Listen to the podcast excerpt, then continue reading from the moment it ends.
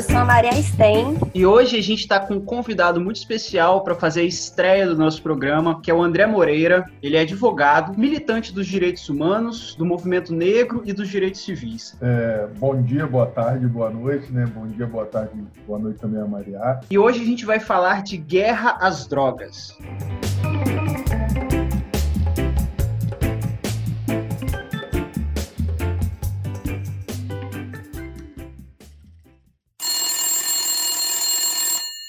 Alô, pronto? Isso, Dona Rita Von Hunt, a comunista. Isso, eu estou ligando para o meu dealer para comprar drogas. Sim, drogas pesadas, ilícitas. Um quilo de cocaína, da farinha boa, sim. Rachixe pode mandar. LSD vou querer sim, pode mandar. Sim, e uma Sprite, por favor, que eu gosto de tomar com refrigerante. Tá, muito obrigada. Em Drogas Pesadas, Alameda Santos 27. É isso, do 506. Obrigada. Vamos lá embaixo buscar, que eu fiz o teste, parece que para ser preso a gente tem que ser preta, pobre, favelada e no baile funk. Então pra gente tá tudo bem, vamos lá.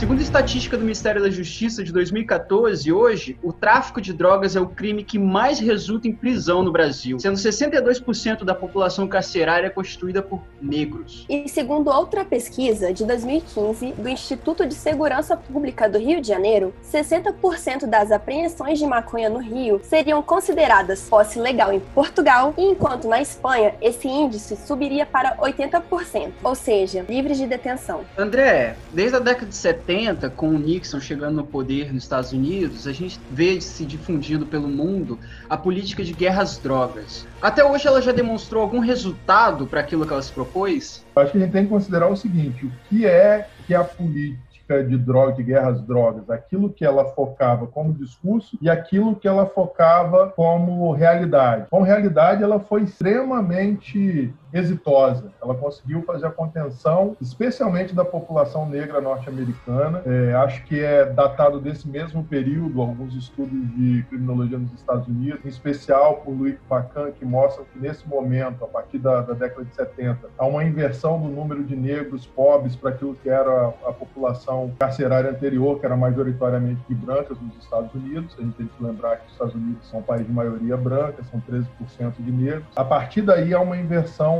no perfil da população funcional dos Estados Unidos e a guerra às drogas nos Estados Unidos tem muito a ver com isso. Ela foi exportada para outros países, como a guerra especialmente ao México e né, imediatamente ali é, embaixo dos Estados Unidos, na fronteira sul dos Estados Unidos e para toda a América Latina e resultou num grande instrumento de controle, de controle uh, populacional, do controle da classe operária, tanto dentro quanto fora dos Estados Unidos e mais ainda dessa parte da classe operária que não tinha mais é, aceitação no mercado de trabalho, porque havia aí um projeto já americano desde aquele período de transferir de desindustrialização dos Estados Unidos, desindustrialização da América, da, da, das Américas e, e transferência da, dos pátios de, de produção das empresas americanas ou para alguns países da, da América, como foi o caso do México, ou para fora, para a Ásia, né, para os tigres asiáticos, para a China. Então, se você me pergunta o seguinte, reduzir o uso de drogas, que seria lá o fundamento do, do Nixon, né? A guerra às drogas, quando ele fez lá o mensagem especial ao Congresso americano, era para a prevenção e controle do abuso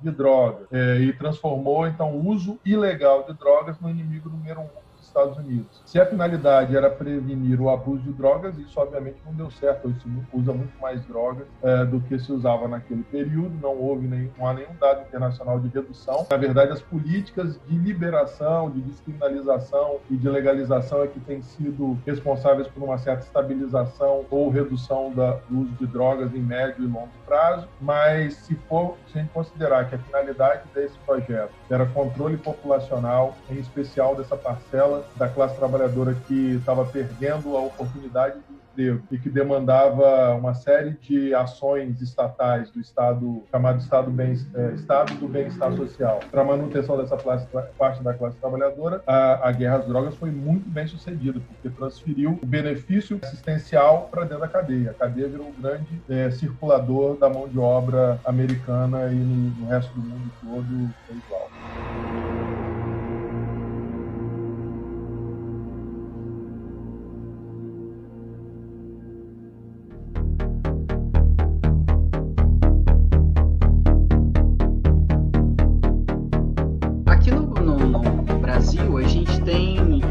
Drogas, né? Se eu não me engano, a lei de drogas de 2006 ainda que está em vigência sobre esse, esse assunto. E no artigo 20, a gente tem duas, duas categorias de crime né, apontadas na lei de drogas. O artigo 28, que fala do porte para consumo pessoal, e o artigo 33, que fala de produção e venda de drogas. André, como é que é diferenciado no Brasil o porte para consumo do tráfico de drogas? Pela cor do, do agente, basicamente. Se for negro, vai cair no tráfico. Se for branco, cai no porte e no consumo. Estou falando sério. Não é à toa que esses dispositivos são tão parecidos e tão inespecíficos, né? Vamos pegar lá, lá no 33, é, dos crimes. Importar, exportar, remeter, preparar, produzir, fabricar, adquirir, vender, pôr à venda, oferecer, ter em depósito. Aqui, esses tipos que estão aqui no meio não diferenciam de forma muito é, sensível do, do outro tipo, que é o do artigo. Qual foi que você falou primeiro aí? 28. 28. 28, 28. É porque são vários tipos mas eles são intencionalmente muito muito parecidos. Ó, quem adquirir, guardar, vender em depósito, transportar é, ou trouxer consigo para consumo pessoal. Aí o consumo pessoal seria a chave de interpretação desses dois dispositivos. Não há nenhum elemento que indique o que, que significa consumo pessoal, nem que deixe de significar consumo pessoal. Isso é uma prática jurisprudencial mas antes de tudo é uma prática dos agentes de segurança que definem uma autorização que a lei não lhes permite, mas que na prática acontece, que definem caso a caso onde está caracterizado o tráfico, onde está caracterizado posse para uso pessoal. Inclusive com esse diferencial de que o uso pessoal submete o sujeito ainda a uma, a uma a medidas muito mais leves, mas ainda a medidas estatais. Né? Mas, é, obviamente, é muito diferente do efeito do artigo 33, que coloca o sujeito sob, sob o risco da reclusão de 5 a 15 anos, né? além de pagamentos, 500 a 1.500 dias multa. E eu posso dizer com muita tranquilidade, o grande fator de diferenciação é o local da apreensão, se ele é preso num bairro de classe média, de classe alta de uma cidade, ou se ele é preso na periferia, se ele é negro ou se ele é branco.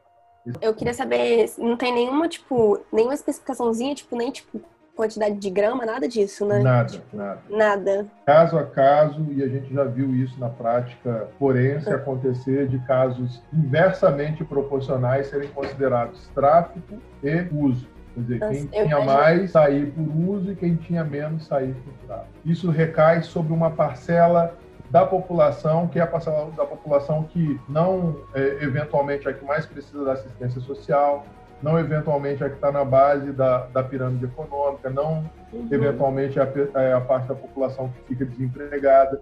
Então, a forma de contenção dessa população é utilizar as cadeias, inclusive superlotadas, para a contenção das demandas dessa, dessa população.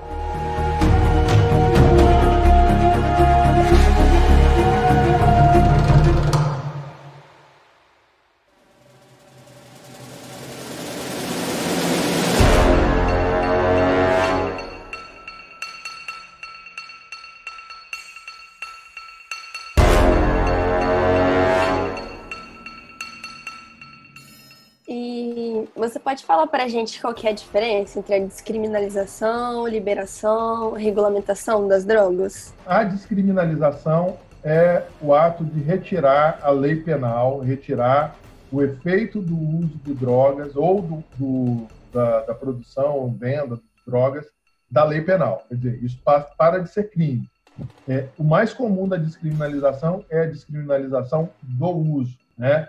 O tráfico pode continuar sendo criminalizado mesmo naqueles locais onde o uso foi descriminalizado. Regulamentação especificamente, é exatamente sair só dessa postura liberal de dizer, olha, não, o uso está liberado, para passar a adotar uma regulamentação sobre o uso de drogas, o que eu acho que é o mais consequente. É, o modelo de regulamentação de drogas, eu acho que mais é, interessante foi o do Uruguai, que passou que descriminalizou e regulamentou o porte, o consumo e a produção da, da, de drogas, a comercialização também das drogas. No Uruguai, o fornecimento é todo regulado pelo Estado, só pode ser comprado em farmácias, especificamente da maconha, né, nós estamos falando. Então, de uma forma que o Estado mantém o controle sobre compra, produção compra e distribuição. É, isso seria um modelo de regulamentação do uso de drogas. O modelo de descriminalização, tão somente, é quando você tira a proibição, mas também não regulamenta. Aconteceu em alguns dos estados dos Estados Unidos, onde a descriminalização abriu, inclusive, um comércio aí para liberal de drogas, em que você tem agora é, pequenos comércios de drogas, mas que certamente em médio prazo será apropriado aí pelas grandes empresas da área da, do tabaco. E aí eu tenho uma grande preocupação porque a manipulação da, da nicotina que foi feita durante aí muitos anos, né, desde a década de 50 para cá, essa manipulação da nicotina como forma de aumentar os lucros das empresas, se aplicado a uma lógica de, de drogas de qualquer natureza, não só da maconha, não só da cocaína, mas também das drogas é, listas, ela implica aí na, na, criação de um público dependente, de um consumidor extremamente dependente, o que é uma violação da lógica do próprio livre comércio, como também um problema danado de saúde pública para a gente enfrentar. É, é, eu acredito que só a descriminalização ou só a regulamentação no Brasil não seria suficiente para uma diminuição da criminalidade, por exemplo. Mesmo que seja um, um ataque ao tráfico, o, o tráfico está lá, está com sua estrutura montada e vai procurar outras formas de, de lucrar, né? É, o que, que precisa no Brasil para a gente ter uma diminuição da violência, além da descriminalização e da regulamentação? Não, pois é. Primeiro, eu acho que o modelo é regulamentação, não é só descriminalização. O modelo é descriminalização e adotar um regime legal é, do uso, como tem o regime legal do uso do, do, álcool, como tem o regime legal do uso dos medicamentos, de uma forma geral. A gente já não faz mais propaganda de cerveja por conta de uma responsabilidade é, com abusos que aconteciam, inclusive, na publicidade de cerveja, que eram evidentemente dirigidos para crianças. Vocês são da geração que viu, é não sei nem se vocês são, mas possivelmente, que viu uh, cervejas serem vendidas por por bonequinhos, por tartaruguinhas, que estavam associadas ao, ao, ao, É, a tartaruguinha. Eu lembro dessa propaganda. Eu lembro do, do, da, do é, caranguejo. Caranguejo, entendeu? Olha só que absurdo. Um caranguejo você está vendendo, está é, tá querendo atingir a público adulto. Aquilo era formação de público futuro a partir das crianças, associando a marca da cerveja a uma experiência é, infantil, de prazer, até por conta da, da, da visibilidade ali do bichinho, né? bichinhos eram, eram é, é, computadorizados, eram bonecos, era quase um desenho animado. Então, esse abuso fez com que a gente tivesse que regulamentar o uso da né, a propaganda da cerveja e tudo mais. E tem que ser, para mim, o, o regime é o da regulamentação, como fez o Uruguai.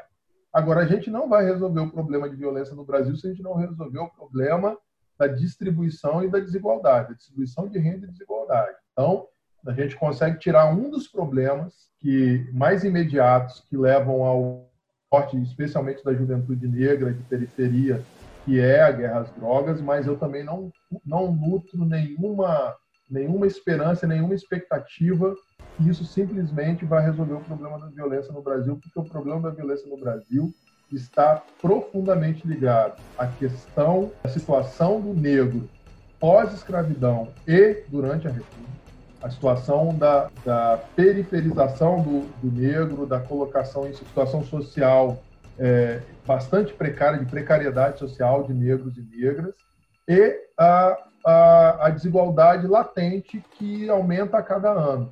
Os, as pessoas mais ricas do Brasil, a cada ano, ficam muito mais ricas do que as mais pobres.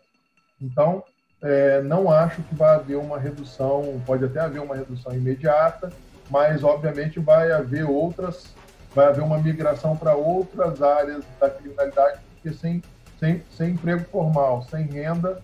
É, aliás, vamos falar a verdade, o, o, tipo penal é criado para é, incidir sobre determinada parcela da população. Não é nem só a falta de emprego e de renda. Algumas é, atitudes, algumas, é, é, alguns comportamentos da população é, que o Estado quer ver controlada são colocadas dentro do tipo penal, como agora a tentativa de criminalização do funk. Uhum. Né? Então, não é o funk que gera nenhuma violência, não gera maior violência do que as baladas da, da classe média nos, nos bares fechados, né? Nos, nos, locais fechados, mas que também tem muitos relatos de violência. O que acontece é que é preciso controlar os pobres, então eu tenho que criminalizar comportamentos dos pobres. Assim funciona a criminologia prática no Brasil e em muitos outros países.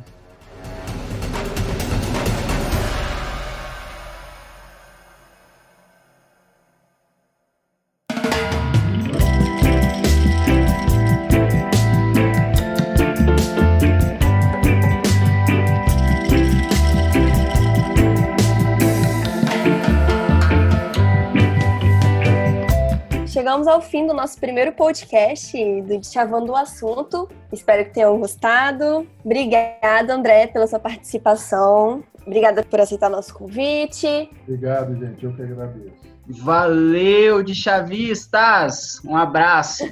Até a próxima.